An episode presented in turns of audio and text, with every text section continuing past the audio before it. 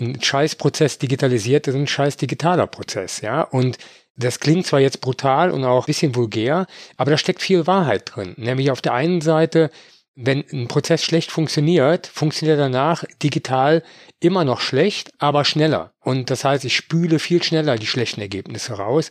Und ich muss halt diese Prozesse auch bewusst nochmal anfassen und vereinfachen.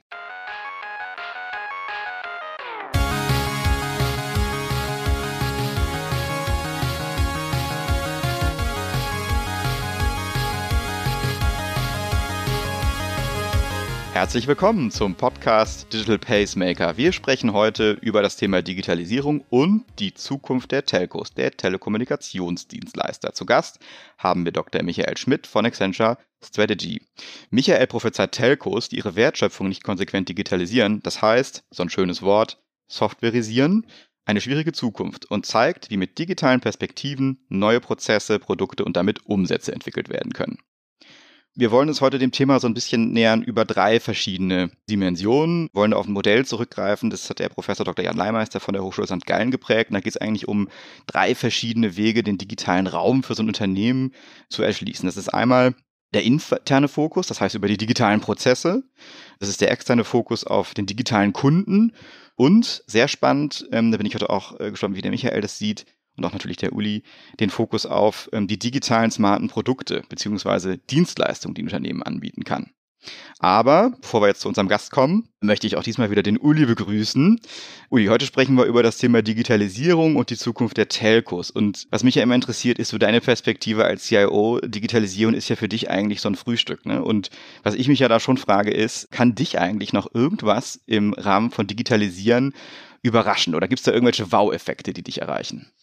Vielen lieben Dank, Markus. Auch herzlich willkommen von mir, lieber Michael. Natürlich kann mich da immer was überraschen. Und das ist halt das Schöne halt auch an unserem Podcast.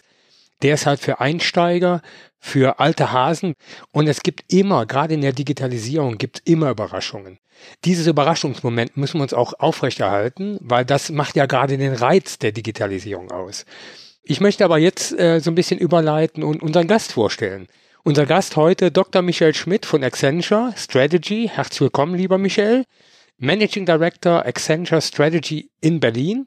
Vorher Senior Consultant bei Gold Media Group in Berlin, Studium der Kommunikationswissenschaften an der Technischen und an der Freien Universität Berlin, geboren in Frankfurt an der Oder, lebt mit seiner Frau in Berlin und wenn ich jetzt mal so ein bisschen einsteige, was verbindet dich, lieber Michael, mit Telekommunikationsdienstleistern und inwiefern hast du dich in den letzten Jahren mit deren Digitalisierungsstrategien auseinandergesetzt? Ja, erstmal vielen Dank, äh, Markus und Uli, für auch die Einladung hier. Ja, und in der Tat, digitale Transformation ist äh, ein großes Thema für die Unternehmen. Es hat viel mit Wandel zu tun. Und ich hatte die Ehre, sozusagen bei vielen Unternehmen da auch schon reinschauen zu dürfen, viel mitnehmen zu dürfen, viel auch geben zu dürfen. Insofern ist das ein Thema, mit dem ich mich schon sehr lange beschäftige. Und da freue ich mich auch drauf, dass wir darüber heute sprechen können. Deine zentralen Thesen, die möchte ich mal in meinen Worten zusammenfassen. Und das ist das erste, dass IT das Business frisst. Um im Wettbewerb und Veränderungsdruck zu bestehen, würde kein Weg an einer konsequenten Digitalisierung der Wertschöpfungsprozesse vorbeigehen. Du schreibst auch, dass in den heute unsicheren, komplexen und mehrdeutigen Marktumfeldern Unternehmen mit einer Verbesserung der organisatorischen Agilität begegnen müssen. Mit Prozessen, Verfahren, die wir eigentlich aus der Softwareentwicklung kennen. Da können wir gleich nochmal drauf eingehen, würde mich sehr interessieren, was du damit meinst. Und äh, wir hatten eben schon das ja, dreidimensionale Modell von dem Herrn Leihmeister mit eben diesen Möglichkeiten, den digitalen Raum zu beschreiben. Und äh, besonders im Kontext von so einem Telco-Unternehmen ist es natürlich total spannend. Hat man da ja schon alles gesehen? Was war da? Und vor allem, was kommt denn da? Was sind denn so die spannenden Themen, die uns da äh, beschäftigen werden in den nächsten Jahren? Und äh, mich würde natürlich jetzt interessieren, äh, mal zusammengefasst, wie gesagt, in meinen Worten waren das jetzt die Thesen. Was denkst du dazu? Was sind da für dich gute Beispiele vielleicht und welche Ansätze vertrittst du hier?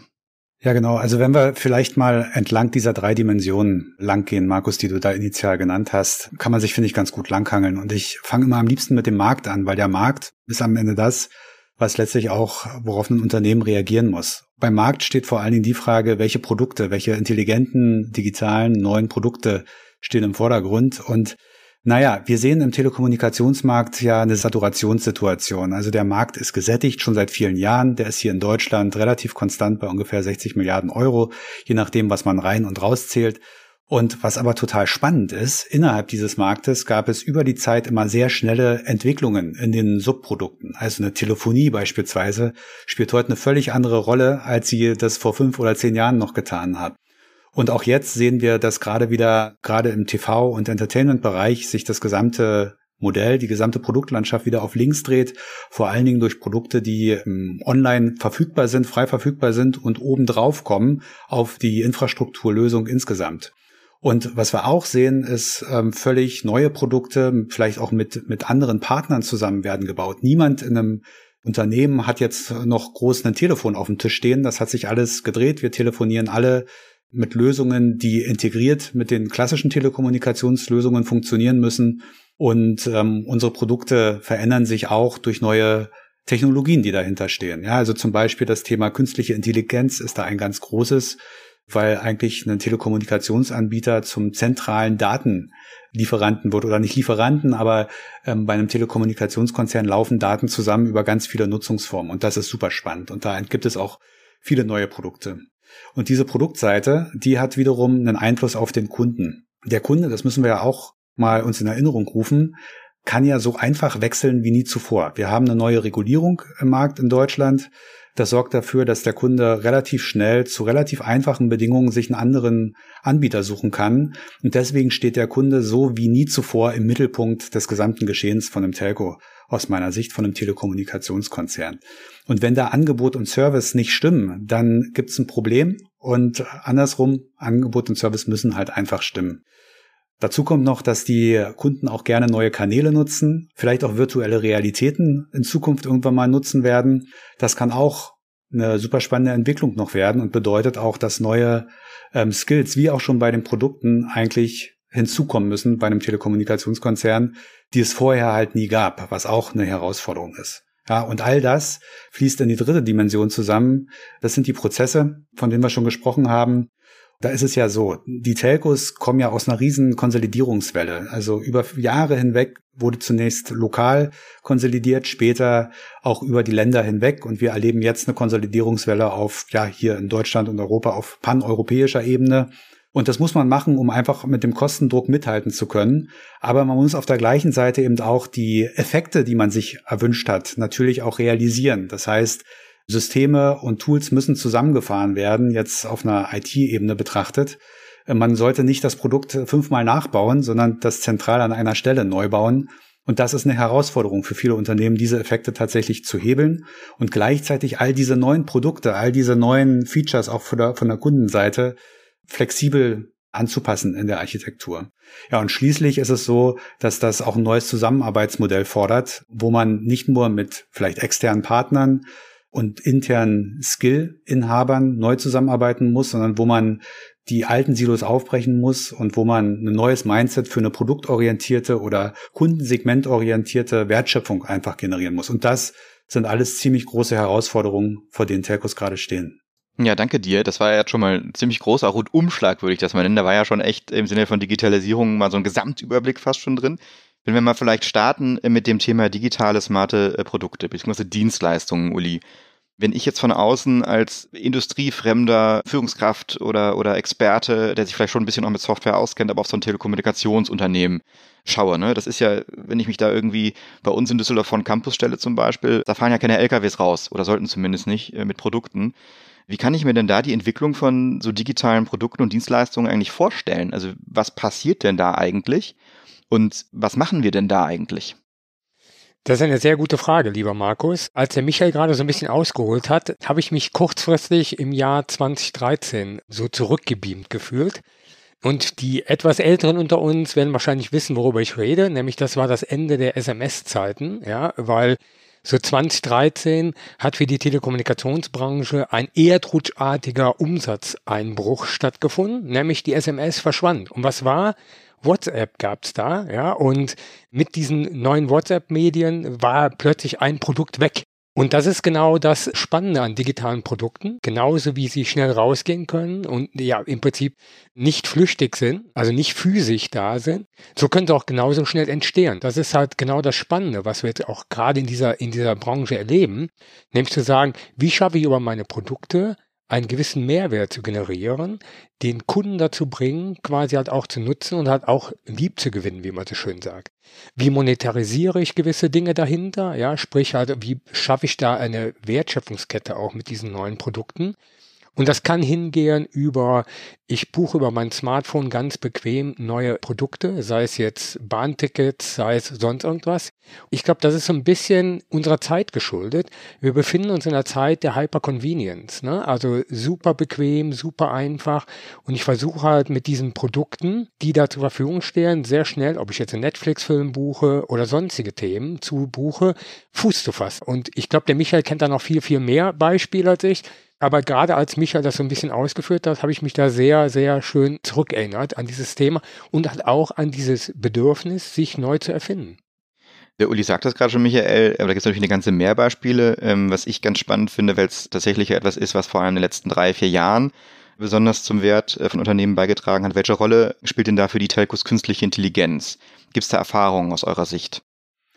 Ich glaube, dass die künstliche Intelligenz eine ganz zentrale Rolle spielen wird für Telekommunikationskonzerne, einfach vor dem Hintergrund, dass sehr viele Nutzungsdaten über alle möglichen Nutzungssituationen einfach vorhanden sind. Ja, das fängt an Bewegungsdaten im Mobilfunkbereich, das sind aber auch Nutzungsdaten und Nutzungsdatenklassen im, im Festnetzbereich. Aber TV darf man ja auch nicht vergessen. Ne? Also bei einem Aggregator, wie das Telekommunikationskonzerne sind und meistens ja auch solche mit bidirektionalen TV-Verbindungen, zu ihren Kunden. Die haben halt die Möglichkeit, über die Plattform hinweg tatsächlich zu gucken, wie Video noch rezipiert wird. Und sowas gibt es in der Form nicht. Ne? Die Fernsehforschung beispielsweise basiert in Deutschland auf 5000 Haushalten, die ein entsprechendes Endgerät zu Hause haben. Und bei den Telekommunikationskonzernen gibt es Millionen von Kunden, wo man diese Nutzung messen kann. Und da kann man eine ganze Menge Use Cases mitmachen. Es geht aber noch darüber hinaus. Man kann nachdenken über Produkte, die in die Richtung gehen, ja, tagesindividuell oder auf eine ganz besondere Nutzungssituation individuell Uploads zu machen oder die Bandbreite anzupassen. Ne? All das ist mit Daten möglich. Man kann die Netzstabilität aussteuern. Das ist ja ein großes Thema für die, für die Telekommunikationsunternehmen, dass das Netz stabil ist. Und diese Aussteuerung, da gibt es richtig viele Use Cases, wie man das machen kann, die auf künstlicher Intelligenz basieren. Ich weiß, dass das eines deiner Lieblingsthemen ist, Uli. Deswegen kann ich es eigentlich gar nicht verpassen, dich zu fragen, was sind denn so deine zwei bis drei Lieblings-Use-Cases im Bereich künstliche Intelligenz? Natürlich eines ist alles, was Companion angeht. Das ist der Sprachassistent, also die, die Hilfe, die ich quasi abrufen kann über Befehle. Wir kennen das über, über die verschiedenen Anbieter, ja. Aber darüber hinaus noch intelligente Steuerung zusätzlich zuzulassen. Das ist Nummer eins. Und Nummer zwei ist, gerade bei großen Datenmengen, wie Michael es eben schon gesagt hat, ne, sei es jetzt wie Netzstabilitäten, Fraud Management, also gerade wenn so Kriminalität im Netz stattfindet, oder und das ist für mich so das Spannende, was gerade auf dem Markt passiert. Internet of Nature sozusagen. Wie verbinde ich denn jetzt tatsächlich IoT mit entweder Getreide, also gerade Äckern oder mit Bienen oder sonstigen Themen? Ja, also jetzt nicht falsch verstehen. Wir wollen jetzt keine IoT-Devices in Bienen reinschrauben. Aber wie mache ich Landwirtschaft und auch Natur anders steuerbar? Und dafür brauche ich auch KI, weil da viele viele Daten zusammenkommen. Und ich glaube, wir haben einen großen Luxus jetzt gerade, was KI angeht, ist, wir haben die Datenmengen, die notwendig sind, wir haben die Rechenpower und wir haben logischerweise die Speichermedien, die dafür notwendig sind, ja, alle in der Cloud zur Verfügung. Und damit kann ich viele Dinge tun. Und wir suchen natürlich auch immer begeisterte neue Leute, nicht nur junge Leute, sondern auch Quereinsteiger. Was sollten solche Leute denn äh, mitbringen, wenn die da genau inhaltlich und auch vielleicht programmierseitig mitarbeiten wollen bei uns? Ich glaube, im ersten Schritt ist es sehr stark Richtung, na klar, logisches Denken. Ne? Also gerade wenn du Algorithmen und KI ist am Ende des Tages ja nichts anderes als Machine Learning, also lernende Algorithmen, die da stattfinden. Also das ist Software, ne? also ähnlich wie Michael schon sagt. Da muss ich Spaß dran haben, also solche logischen Verzweigungen. Das ist Nummer eins. Das zweite ist aber auch, und da sollte man keine Scheu vorhaben. Ich muss jetzt nicht der absolute Software-Crack schon sein, um da einsteigen zu können, sondern ich muss halt logisches Verständnis haben.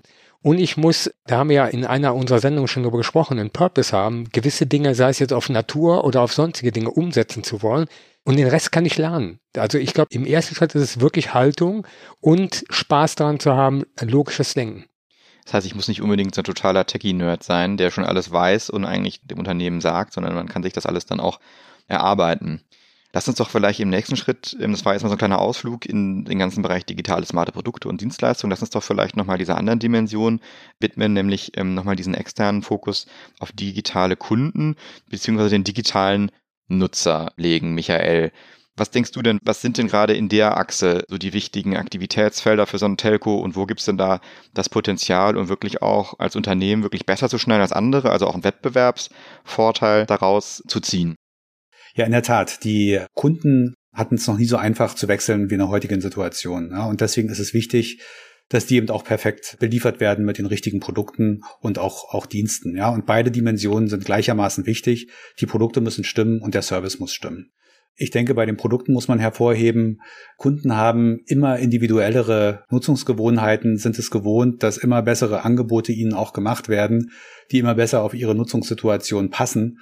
Und genau da setzt ja auch der Hebel mit der KI an. Ja, das kann man darüber steuern und wenn die richtigen Produkte da sind, wird das schon überzeugend genug sein. Aber wenn man in der Serviceerfahrung die Situation hat, dass die eben schlecht ist oder dass man die ähm, Kunden eben nicht über die Kanäle erreicht, wo der Kunde gerne wäre, sind das natürlich auch Themen, die man da adressieren kann als Telekommunikationskonzern.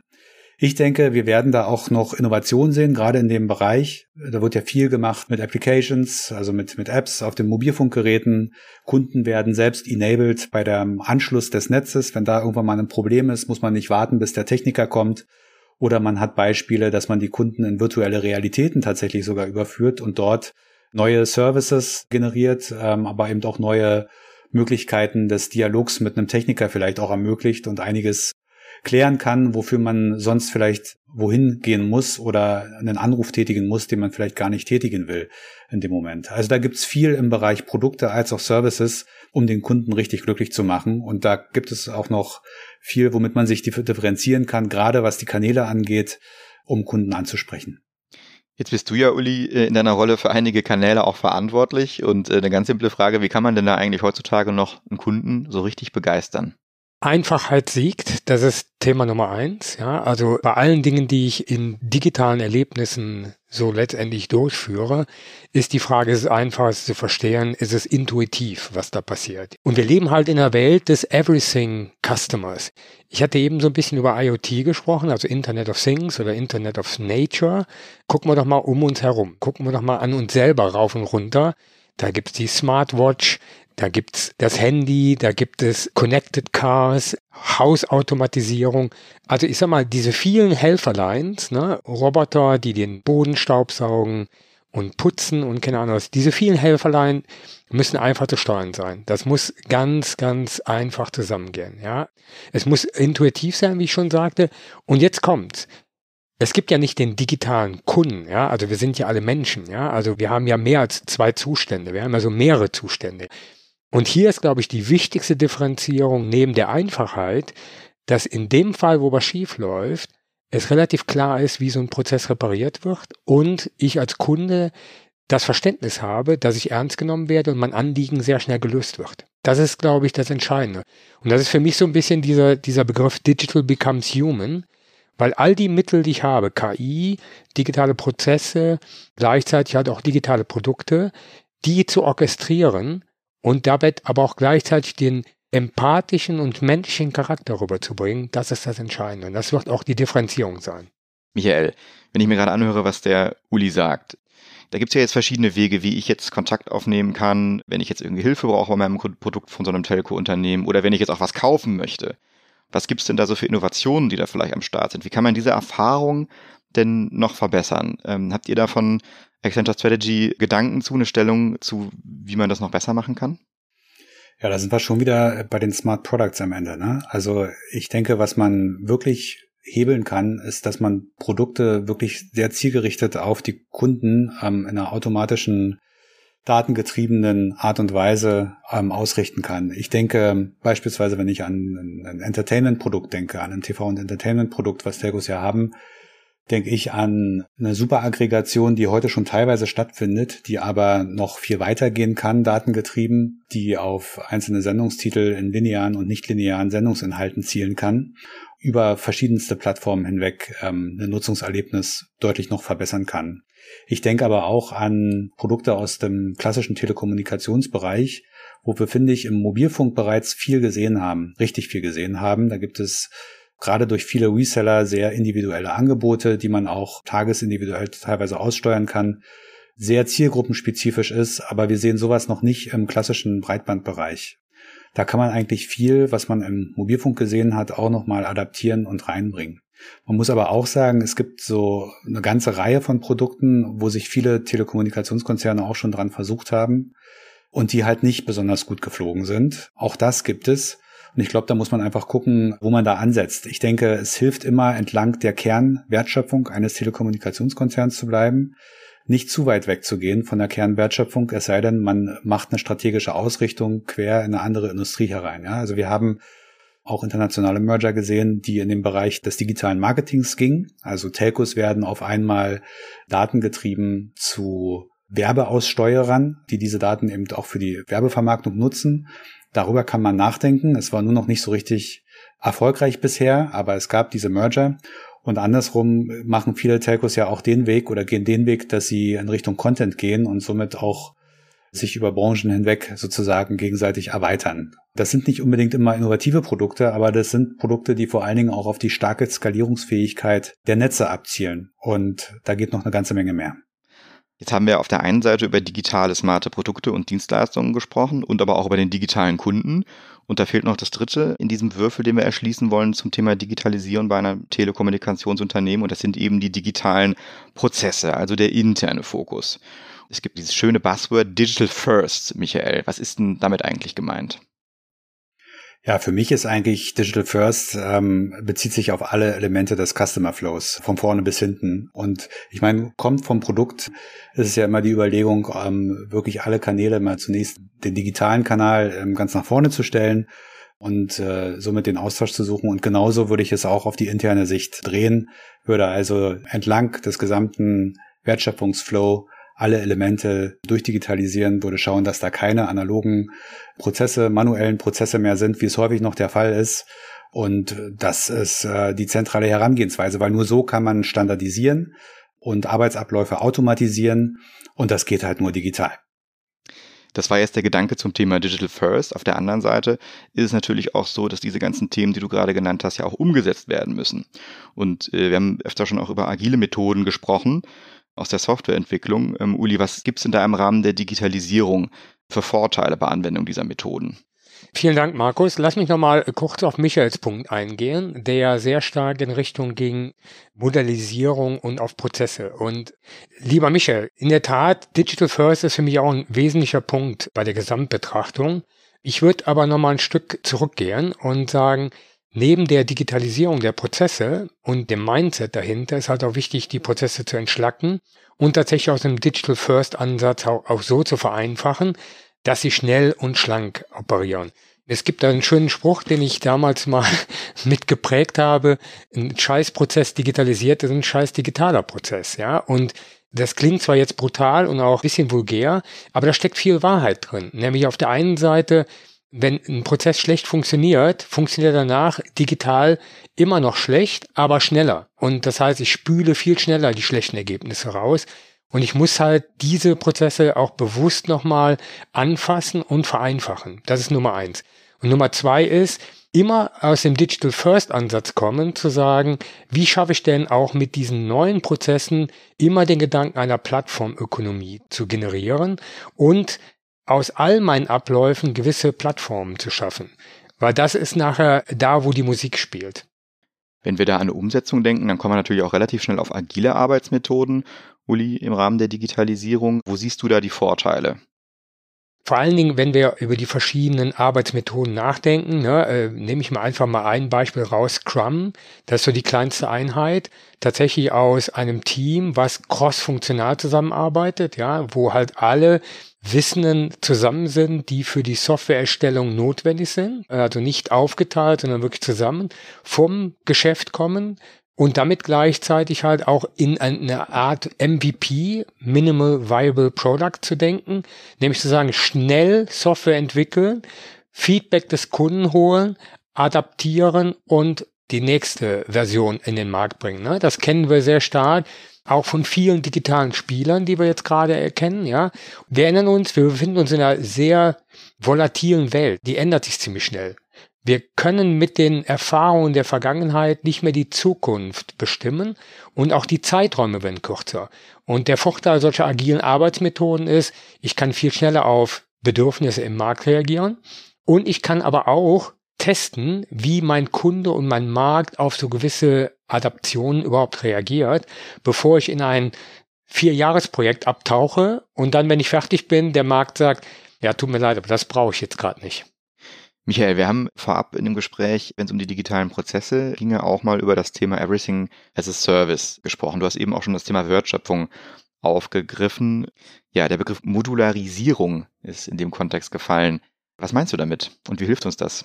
Ja, am Ende habe ich ja äh, eingangs in meinem Statement auch gesagt, die Flexibilität ist so wichtig. Ähm, die Flexibilität gegenüber neuen Diensten, gegenüber vielleicht auch neuen Partnern, gegenüber auch neuen Kanälen und sich da so gut wie möglich flexibel aufzustellen in der auch Architektur des Unternehmens, das ist, glaube ich, die zentrale Herausforderung. Und das meint, dass eben ähm, alle Komponenten, alle Dienste, die wir haben, das können nicht nur oder müssen nicht nur Produkte sein, das sind vielleicht auch einzelne Komponenten wie der Betrieb eines Kanals oder die Leistungserbringung für einen ganz spezifischen Dienst, weiß ich nicht, im B2B-Bereich, ähm, wo man mit einem Partner zusammenarbeitet oder wo wir bei dem Beispiel bleiben, wo man mit den großen Plattformen zusammenarbeitet, mit denen man telefoniert heutzutage Überall dort muss man die Anbindung sicherstellen. Und das hilft halt nicht mit Anwendungen, die sich über kurze Zyklen immer wieder erneuern. Ja, also man bedenke mal, wie schnell Skype altmodisch geworden ist und wir da jetzt andere Lösungen haben. Und vor dem Hintergrund, man muss da flexibel bleiben. Man muss äh, nicht immer custom-made Lösungen, also Lösungen erschaffen, die wirklich für diese ganz spezifische Nutzungsform ausgedacht sind und einen hohen Entwicklungsaufwand nach sich ziehen, sondern man muss eben modular denken. Ähm, das heißt, eher Schnittstellen schaffen, mit denen man leichter solche Dienste und auch Produkte und Services anbinden kann und die nach Bedarf intern macht. Oder, das ist ja auch ein Thema, wenn die Skills manchmal fehlen, muss man halt schauen, dass man die zusammen mit Partnern entwickelt und eben Partner anbindet, relativ leicht und schnell und äh, über die Zeit dann eben auch nach innen transportiert. Und all das sind Module, das sind wie kleine Bienenwaben, die sich zusammen addieren und äh, daraus einen Gesamtservice bringen. Und das ist extrem wichtig, um nach vorne eben diese Flexibilität bei den Produkten, aber auch die Flexibilität gegenüber dem Endkunden und die sich schnell verändernden Endkundenbedingungen und auch Bedürfnissen erfüllen zu können. Das ist damit gemeint. Und um den Bogen vielleicht nochmal zu spannen von den Prozessen zum Thema digitaler Kunde und smarte Produkte, Uli, welche Relevanz hat das Thema Modularisierung für dich an der Stelle? Wir befinden uns ja in einer sehr stark volatilen Welt, ja. Das heißt, wir müssen Anpassungen sehr schnell durchführen. Wir wissen teilweise auch noch nicht, wie die Zukunft nach vorne raus aussieht. Daher brauchen wir modulare Systeme. Und ich vergleiche das mal, was der Michael gesagt hat, was technisch APIs und Microservices heißt, wie Lego-Steine, ja. Also du hast verschiedene Steine, baust die zusammen, um halt die Kundenlösung oder dein digitales Produkt an den Markt zu bringen. Und wenn du es anpassen musst, baust du es wieder auseinander, wie in der Kindheit, und baust es wieder zusammen in einer neuen Setup. Und ich glaube, das ist genau das, worum es jetzt gerade hier geht, nämlich zu sagen, wie schaffe ich mir so viel Flexibilität über diese Schnittstellen, über die APIs und die Microservices, um halt die Bedürfnisse der Zukunft sehr schnell anpassen zu können und dafür gerüstet zu sein. Und es gibt halt ein paar Services, wenn man jetzt mal so eine API nimmt, die kann ich auch in verschiedenen Kanälen, in verschiedenen Produkten immer wieder nutzen. Das ist zum Beispiel ein Payment Service als klares Beispiel, ja, der halt immer wieder gleichmäßig abgerufen wird und wieder genutzt wird. Den brauche ich aber nur einmal. Dann nehme ich halt den vierblöckigen roten Legostein Payment Services.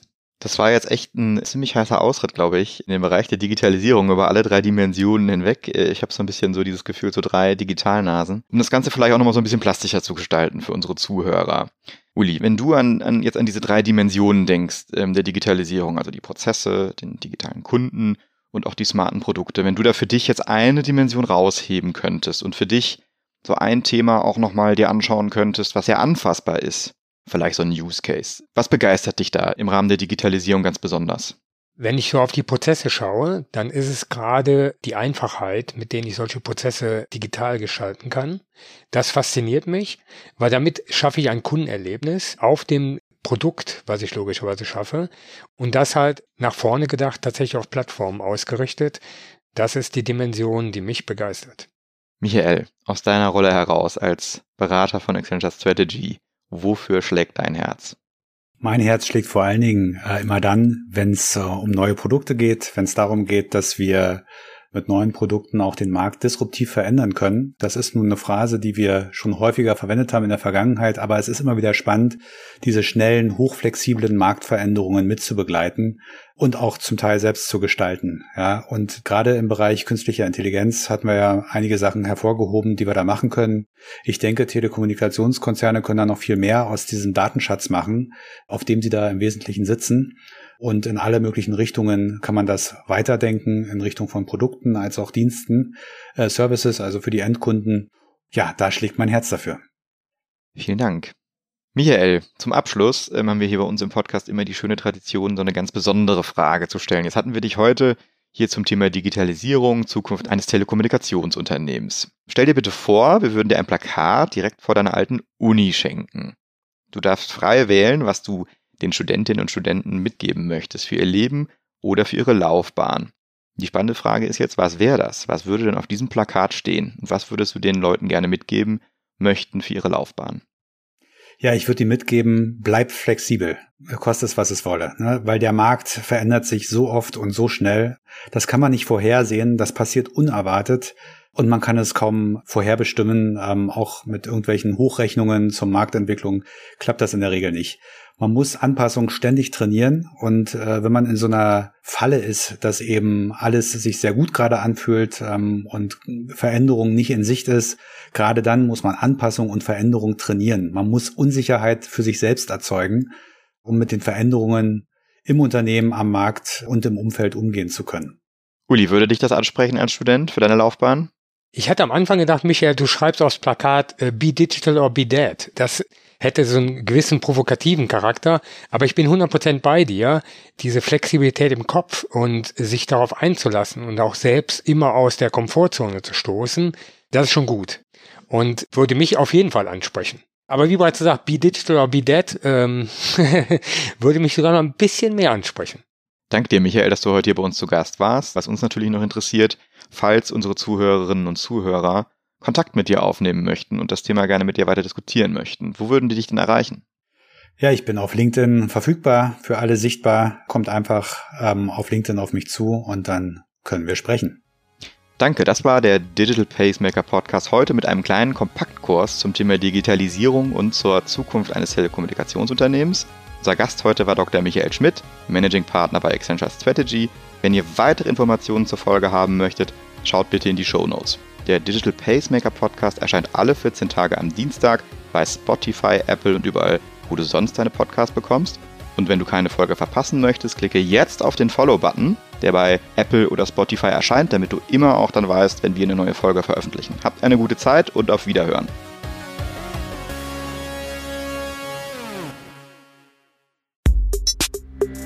Der Digital Pacemaker Podcast ist eine Produktion von Maniac Studios.